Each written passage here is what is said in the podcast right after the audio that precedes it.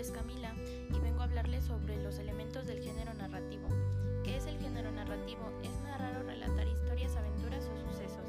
El género narrativo está compuesto por elementos externos e internos. Los elementos internos están compuestos por asunto, es el tópico o idea central que envuelve al relato.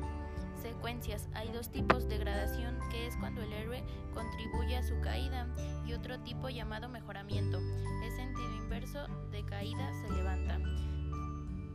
Personajes son creados por la mente del autor y se clasifican por la intervención en la trama. Narrador.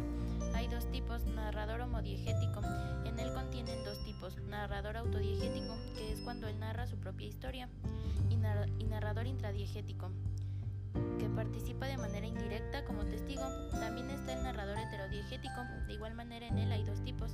Narrador extradiegético, solo conoce los hechos, y narrador metadiegético, recuerda hechos de otra historia. También está la estructura temporal, es el momento en el que ocurren los hechos narrados. Espacio, lugar donde se desarrolla. Por otro lado, tenemos los elementos externos, que están compuestos por contexto histórico, son circunstancias e indecencias Biografía del autor permite al lector formarse una conmovisión del autor y al mismo tiempo establecer su punto de vista.